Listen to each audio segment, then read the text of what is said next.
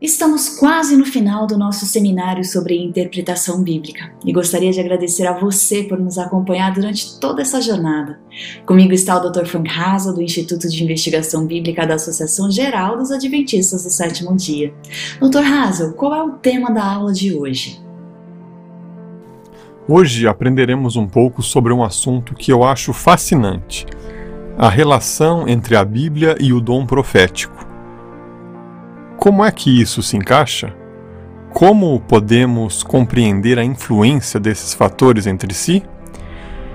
Como adventistas, afirmamos seguir o princípio sola scriptura, somente a Bíblia.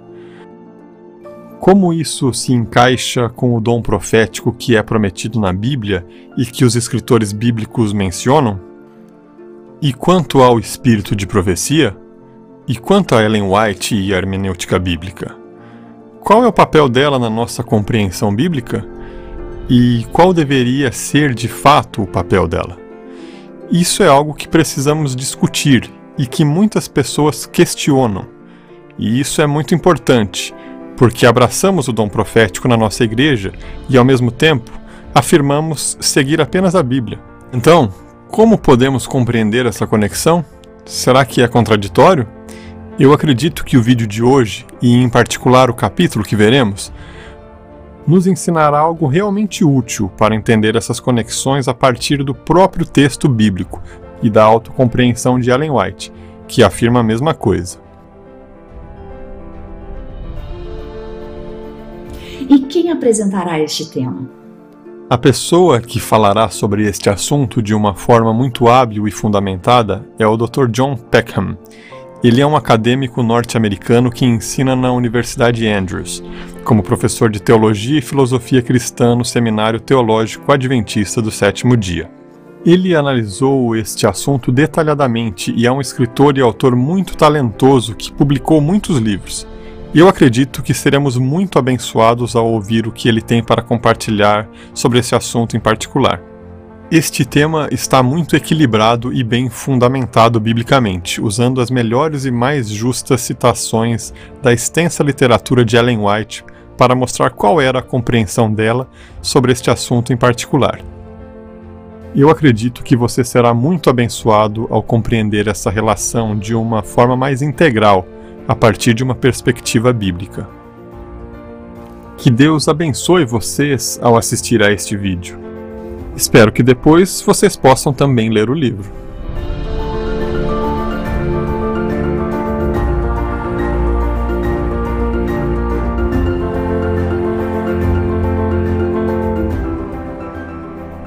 Unindo-se a nós agora para discutir o dom profético e o princípio da sola escritura, está o Dr. John Peckham. Obrigada, Dr. Peckham. Ao estabelecer a base para a nossa conversa, por favor, nos explique o que é a sola escritura, o que esse princípio afirma e o que nega. Sim, a forma mais simples de entender o princípio da sola escritura é que significa que a escritura é unicamente normativa ou que tem uma autoridade única ou um tipo de autoridade decisiva, através da qual outras alegações, fontes ou fatores teológicos devem ser analisados. Então, a forma mais simples de compreender a sola Escritura é que a Escritura é a única regra de fé e prática normativa. Mas nem todos entendem a sola Escritura da mesma forma. Às vezes, quando as pessoas escutam dizer sola Escritura, pensam que isso significa ler a Bíblia por si só e mais nada. Não há mais nada que o impacte. Mas ao defini-la dessa forma, a sola escritura torna-se isolacionista, ou seja, você estará tentando ler a escritura por si mesmo, mas na verdade nunca ninguém leu a Bíblia completamente por si mesmo. Todos somos influenciados por outros fatores, contextos ou tradições. Por outro lado, há alguns que, ao falar de sola escritura, querem dizer que a Bíblia é a fonte primordial, mas alguns usam essa frase e depois incluem outros fatores, colocando-os ao mesmo nível da Bíblia. Então, o que as pessoas e os cristãos definem como sola escritura podem ser coisas muito diferentes. Quando eu uso a frase e acredito que esta é uma compreensão bíblica da sola escritura, vejo que, ainda que a frase não esteja na Bíblia, o ensino está na Bíblia, a Bíblia por si só. é a única regra de fé e prática normativa. Isso pode ser dividido em três afirmações, mas essa é a ideia básica. Em poucas palavras, estas são as três afirmações. Número 1. Um, a Bíblia é a incomparável e única fonte normativa da revelação divina, que é divinamente encomendada para servir como regra de fé e prática. Número 2. A Bíblia é a regra de fé e prática completamente confiável, única e suficiente. Número 3. A Bíblia é a norma final de fé e prática que normatiza todas as outras. Assim, dessas três formas, a Bíblia permanece sozinha e única. E sola escritura significa que pela escritura tudo deve ser testado quando se trata de fé e prática. Também há três tipos de decorrências ou coisas que acompanham a sola escritura. Estes outros são a tota escritura quer dizer que toda a Bíblia deve funcionar como esta regra, não apenas partes ou trechos individuais, mas a totalidade da Bíblia, a qual chamamos de cânone bíblico e a respeito da qual falaremos em breve. Essa é a tota escritura. A decorrência seguinte acompanha a primeira e chama-se a analogia da escritura. A analogia da escritura estabelece que pode-se entender a Bíblia ao comparar partes da Bíblia com outras partes da Bíblia. Dito de outra forma, você compreenderá a Bíblia ao lê-la à luz do resto da própria Bíblia. Então, a tota escritura e a analogia da escritura andam de mãos dadas.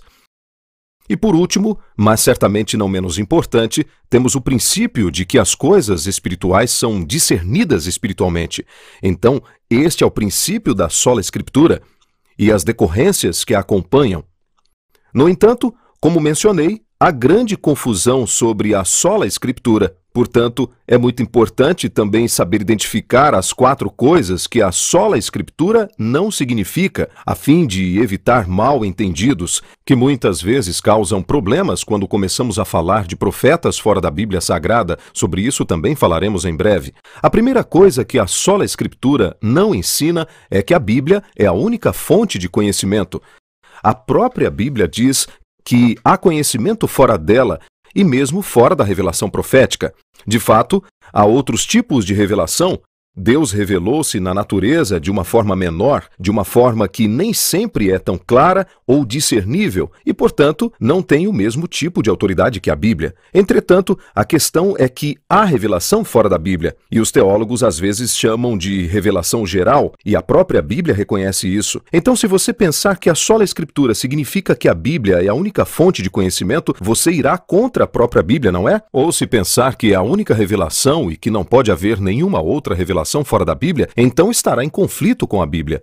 Em segundo lugar, o princípio sola escritura não afirma que todas as doutrinas teológicas ou práticas eclesiásticas requerem afirmações bíblicas diretas. Ou seja, não citamos apenas a Bíblia Sagrada, mas nos concentramos no que a Bíblia ensina, quer as palavras estejam ou não na Bíblia, por assim dizer, e isso inclui a própria sola escritura. Sola escritura é uma frase latina que significa somente a Bíblia.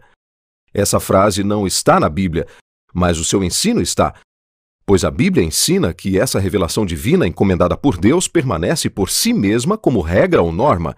A terceira coisa é que a sola escritura não significa e nem diz que a Bíblia exclui a razão, ou que não requer nenhum tipo de interpretação, ou inclusive que a interpretação particular da Bíblia é a compreensão correta da mesma. E finalmente, a quarta coisa que a sola escritura não significa é que as comunidades e tradições interpretativas devam ser descartadas e ou ignoradas.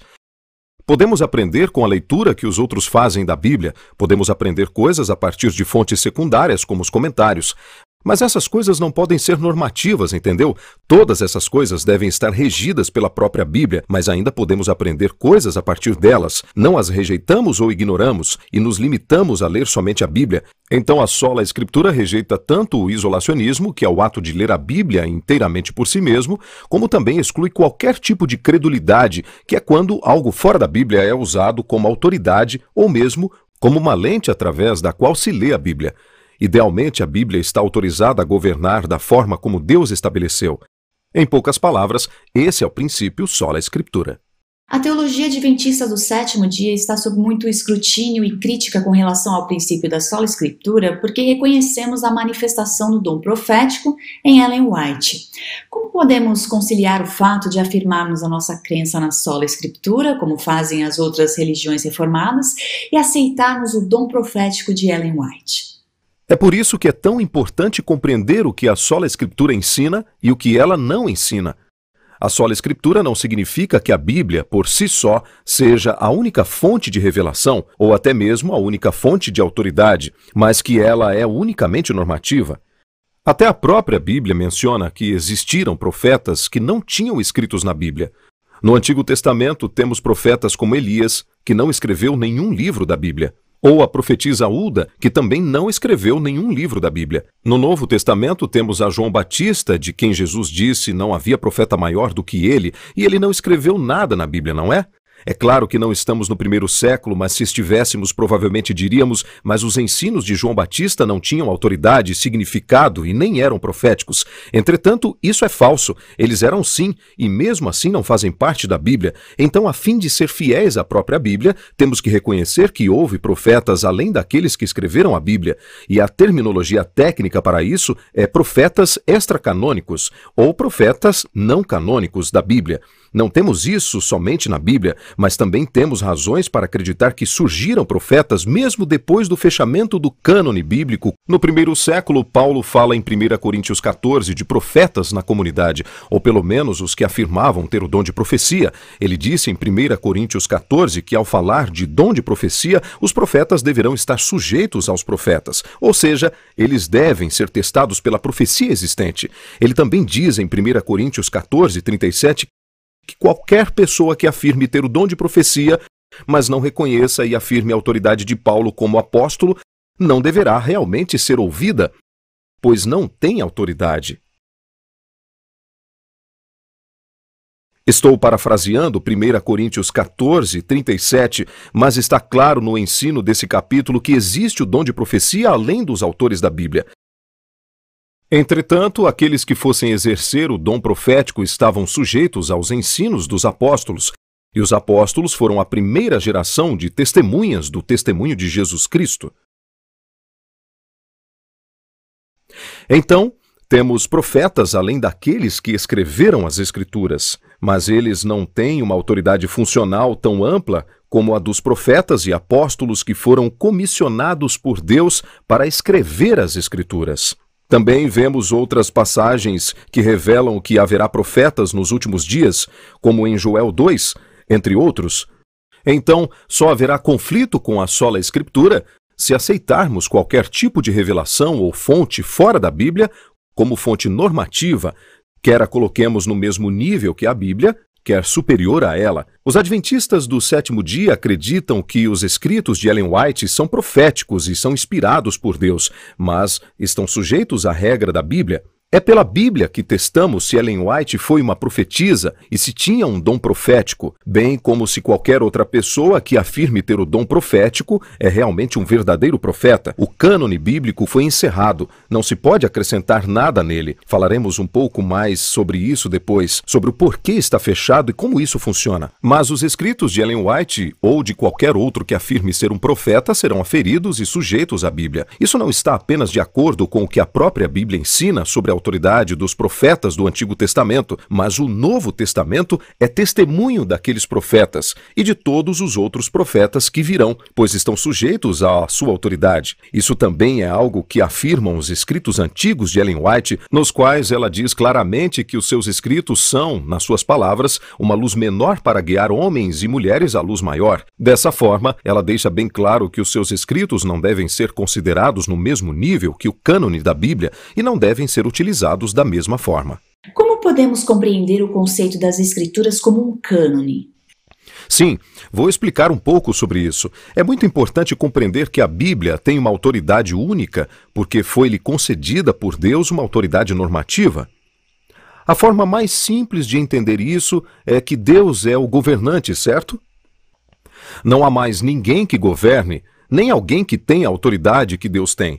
O próprio Deus encomendou mensagens especiais que foram escritas por profetas escolhidos ou selecionados no Antigo Testamento. e apóstolos escolhidos ou eleitos, ou amigos próximos dos apóstolos que estavam sob a sua orientação no que diz respeito ao Novo Testamento. Então temos os escritos desses profetas ou apóstolos funcionando como regra ou norma. É isso que a palavra cânone significa na sua essência básica. Um cânone é uma regra, Assim, o cânone bíblico refere-se à coleção ou conjunto de escritos que os cristãos acreditam que Deus estabeleceu para ser regra de fé e prática. Se reconhecermos corretamente que os livros das Escrituras são aqueles escritos que Deus encomendou para ser a única regra de fé e prática normativa, então os livros bíblicos devem ter a autoridade que os outros escritos e outras mensagens não têm. A forma mais simples de explicá-lo é que o governante prescreveu ou encomendou escritos para servirem como regra. Esses escritos do cânone bíblico possuem essa autoridade governante intrínseca em virtude de serem escritos que Deus designou para serem a regra. O cânone inteiro da Bíblia é melhor entendido como um documento de testemunha da aliança. O que isso significa? Significa que os escritos da Bíblia são, na realidade, o testemunho ou a testemunha registrada dos grandes atos de Deus, o que às vezes é chamado de Antiga Aliança. O Antigo Testamento certifica isso, e essa é a revelação que conduz à vinda de Cristo e ao Novo Testamento o qual age como testemunha sobre os acontecimentos de Cristo, a vinda de Cristo, o ministério de Cristo, a morte e a ressurreição de Cristo e o estabelecimento da Igreja, entre outros. Então, o Antigo e o Novo Testamentos são os testemunhos dos grandes atos de aliança de Deus na história da redenção. Portanto, é um documento testemunhal dos grandes atos da aliança de Deus. Isso significa que os escritos neles contidos são os escritos de profetas e apóstolos da aliança ou amigos próximos dos apóstolos. E o que isso significa? Os profetas e apóstolos da aliança foram os destinatários da revelação e inspiração que foi encomendada por Deus para testemunhar e comunicar a aliança de Deus à revelação que apontava para Cristo no Antigo Testamento e a revelação da aliança de Deus que testemunhava o acontecimento de Cristo no Novo Testamento. Consequentemente, os escritos desses profetas e apóstolos da aliança são intrinsecamente canônicos, ou seja, eles possuíam autoridade normativa porque tinham sido comissionados por Deus, o próprio governante. Dito de uma forma mais simples, o cânone bíblico consiste no testemunho da aliança que conduz à vinda de Cristo e o testemunho da aliança da própria vinda de Cristo. Quando Jesus veio, ele cumpriu o Antigo Testamento. E a forma como se referiu ao Antigo Testamento e o cumprimento do seu ministério confirmou que o Antigo Testamento vinha de Deus e estabeleceu o Novo Testamento como testemunha dele mesmo. Ele comissionou aos apóstolos e estes forneceram esse testemunho irrepetível de primeira mão e primeira geração de Cristo e a sua ressurreição. Cristo veio uma vez e nós estamos à espera de sua segunda vinda. Quando ele veio, ele estabeleceu um testemunho, os apóstolos, para registrar o testemunho irrepetível desse grande acontecimento da história da redenção. Uma vez que Cristo veio e fez isso, e uma vez que os apóstolos que ele nomeou morreram e deixaram seus escritos, o cânone foi efetivamente encerrado, sempre que, com cânone, entenda-se apenas as testemunhas dessa revelação da aliança. Logo, uma vez que os apóstolos da primeira geração foram nomeados morreram, não podia haver qualquer outra revelação que pudesse igualar a dos apóstolos nomeados pelo governante. Por quê? É simples. Uma vez que o governante chegou, a regra que ele estabeleceu é inigualável até o próprio governante retornar.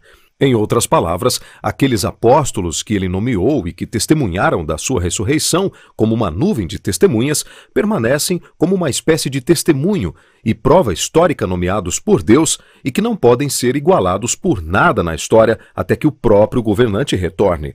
Portanto, aquele que afirmar ser profético ou que vem de Deus deve estar à altura desse testemunho apostólico, desse testemunho de primeira geração e do Antigo Testamento que foi confirmado por Cristo durante seu ministério. É isso que queremos dizer quando afirmamos que a Bíblia é um documento de testemunho da aliança e que a Bíblia é um cânone ou uma coleção de livros que é divinamente estabelecida por Deus e que tem autoridade única, porque consiste naqueles livros que Deus estabeleceu para servir de forma única e normativa. O cânone está encerrado? Qual a relação entre o cânone das Escrituras e os profetas não canônicos? De forma simples, a relação entre o cânone da Bíblia e os profetas não canônicos é que a Bíblia canônica tem um tipo de autoridade única. Tem uma autoridade normativa que o próprio governante, ou seja, Deus, deu à Bíblia.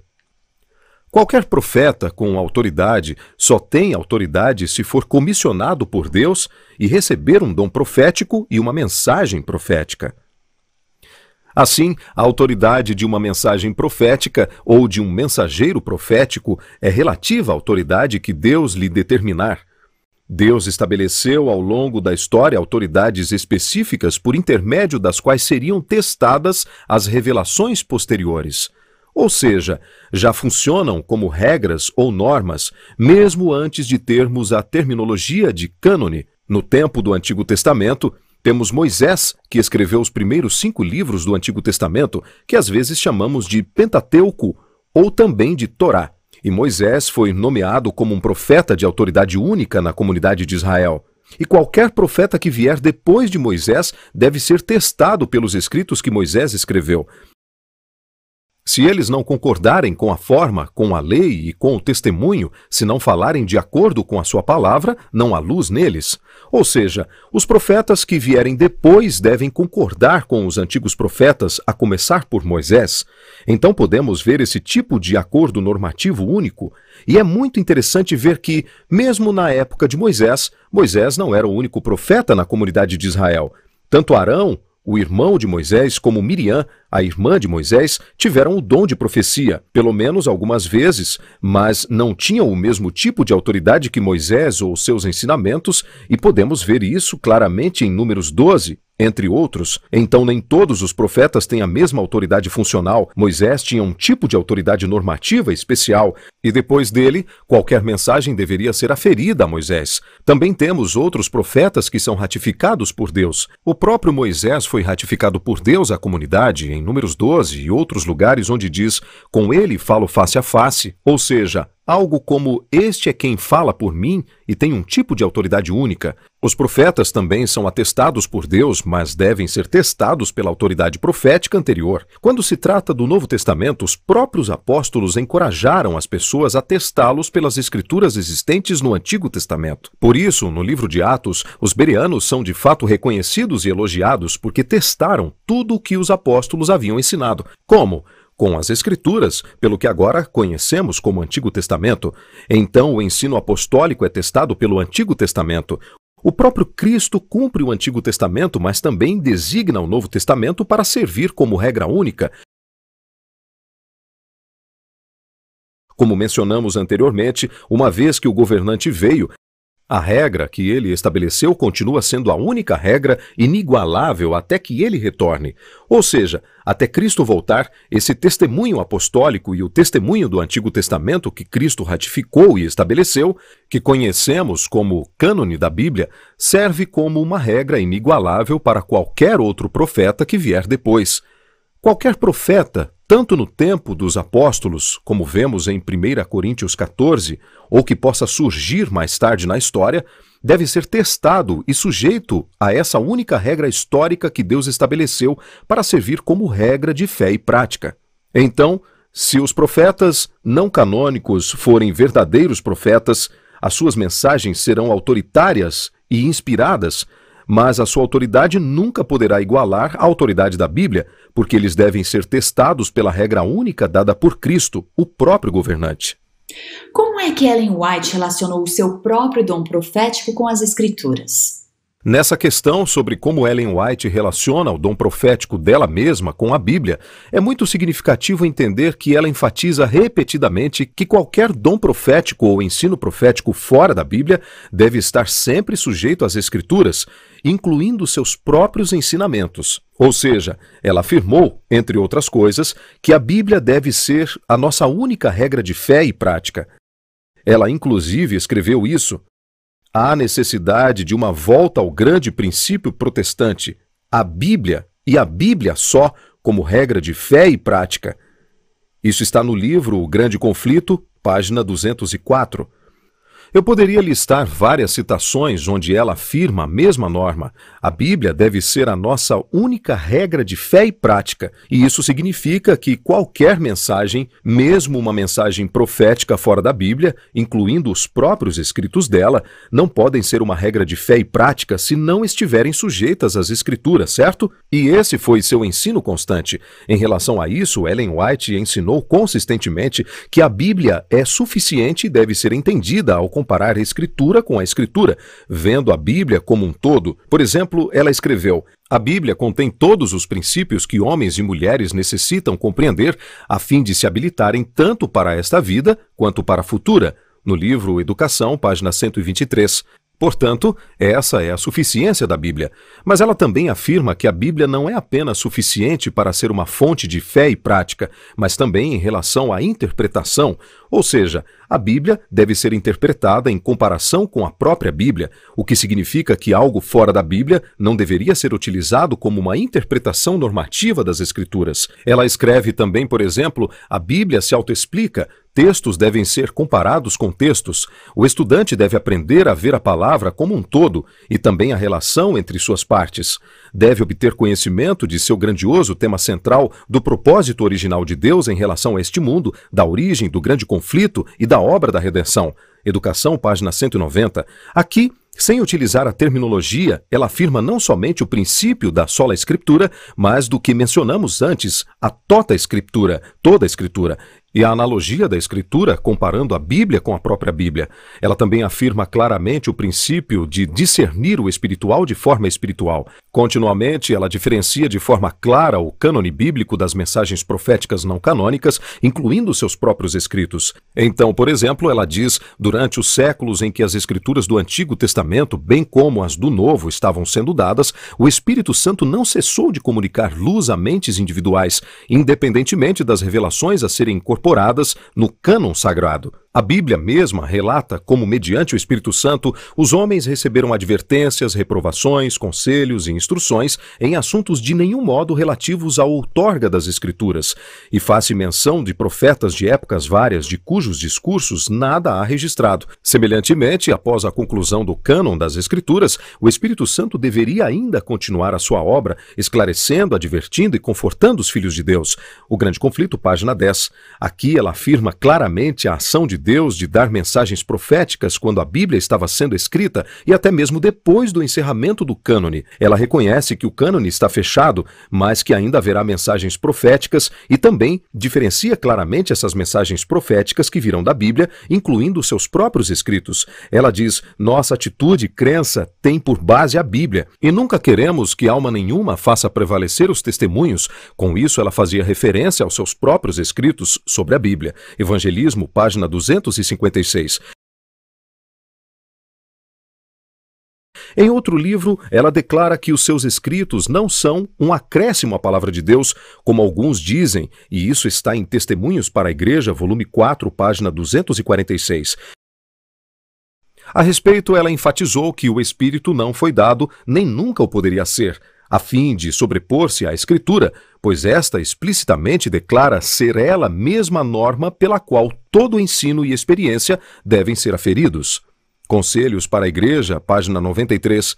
E mais uma vez ela explica: Deus prometeu dar visões nos últimos dias, não para uma nova regra de fé, mas para conforto do seu povo e para corrigir os que se desviam da verdade bíblica. Isso está em Primeiros Escritos, página 78. Ou seja, ela se refere aos seus próprios escritos como uma luz menor para guiar homens e mulheres à luz maior, ou seja, a Bíblia. Ela escreveu: O Senhor deseja que estudeis a Bíblia. Ele não deu alguma luz adicional para tomar o lugar de sua palavra. Eu poderia continuar com muitas e muitas outras citações do tipo, mas todo o seu ministério está banhado pela Bíblia e ela defende consistentemente a Bíblia como única regra normativa. Ellen White ensina continuamente que as doutrinas não devem se basear nos seus escritos ou em outras mensagens proféticas não canônicas, mas que todas as doutrinas devem estar baseadas apenas na Bíblia. Ela afirmou isso explicitamente. De fato, durante uma controvérsia na igreja por volta de 1888, foi-lhe pedido pelos líderes da igreja que resolvesse essa controvérsia em particular. Eles pediram, por favor, dê-nos uma mensagem profética e nos diga quem está certo nessa controvérsia doutrinal. Ela se recusou a fazê-lo, dizendo o seguinte: Queremos provas bíblicas para cada ponto que avançamos, em uma tradução livre. Então, apesar de ter uma profetisa viva na igreja naquela época, e acredito que temos evidência para dizer que ela era uma verdadeira profetisa, ela mesma, durante o seu ministério, defendeu o princípio de que a nossa doutrina não deve ser baseada nesse dom profético vivo, mas unicamente na Bíblia, porque a Bíblia é uma regra única. Ellen White afirmou insistentemente esse princípio, Portanto, qualquer pessoa que acredite na Bíblia também deve defender o princípio de que qualquer profeta que vier depois dos apóstolos nomeados por Cristo devem ser testados pelo seu testemunho. Nada pode igualar o acontecimento de Cristo e sua ressurreição, nada pode igualar isso e nos dar mais confiança do que os ensinos autorizados que vieram do próprio Cristo, que viveu como um ser humano, morreu e ressuscitou dos mortos. Nada pode superar isso. Isso deveria estar claro ao ler a Bíblia. Mas aqueles que acreditam que Ellen White era uma verdadeira profetisa também sabem pelos seus escritos que qualquer pessoa que acredite que ela é uma verdadeira profetisa deve utilizar seus escritos assim como ela mesma pensava que deviam ser usados, não os colocando no mesmo nível da Bíblia, mas reconhecendo que devem ser sujeitos às Escrituras, não porque sejam menos inspiradas ou de menor utilidade, mas porque Deus, na sua infinita sabedoria, nomeou a Bíblia para ser uma única regra normativa que pode nos ajudar a discernir entre a verdade e o erro, a fim de que um profeta não possa surgir séculos mais tarde e enganar pessoas para seguir qualquer caminho ao dizer eu vim de Deus, e para que nós tivéssemos que nos sentar e analisar, bem, essa pessoa parece um profeta e essa outra não parece, ou talvez prematuramente colocar alguém no mesmo nível e descobrir mais tarde que era um falso profeta. Isso não pode acontecer, pois um verdadeiro profeta não deve ser colocado no mesmo nível que aquela testemunha de Cristo, dada pelos apóstolos e pelos profetas anteriores. Logo, todo profeta profeta é continuamente testado e qualquer profeta que surgir e disser que os seus ensinos estão no mesmo nível da Bíblia, prova assim que não é um verdadeiro profeta, que não vem realmente de Cristo. Isso está bem claro nos escritos de Ellen White. As suas próprias mensagens proféticas estão sujeitas à Bíblia e não têm a mesma autoridade funcional. Considerando o que abordamos nessa discussão, o fato de reconhecer escritos proféticos fora das escrituras mina o princípio da sola escritura? E é o princípio da sola escritura consistente em afirmar o dom profético de Ellen White? Isso tudo pode se resumir a uma compreensão adequada da sola escritura. Se pensarmos que a sola escritura quer dizer que não pode haver um ensino profético fora da própria Bíblia, ou ser escrito por alguém que não escreveu a Bíblia, então teremos um problema. Mas a forma como o princípio da sola escritura é ensinado na própria Bíblia, como vimos anteriormente, diz que a Bíblia tem uma autoridade única, mas que também pode haver outros profetas e revelações.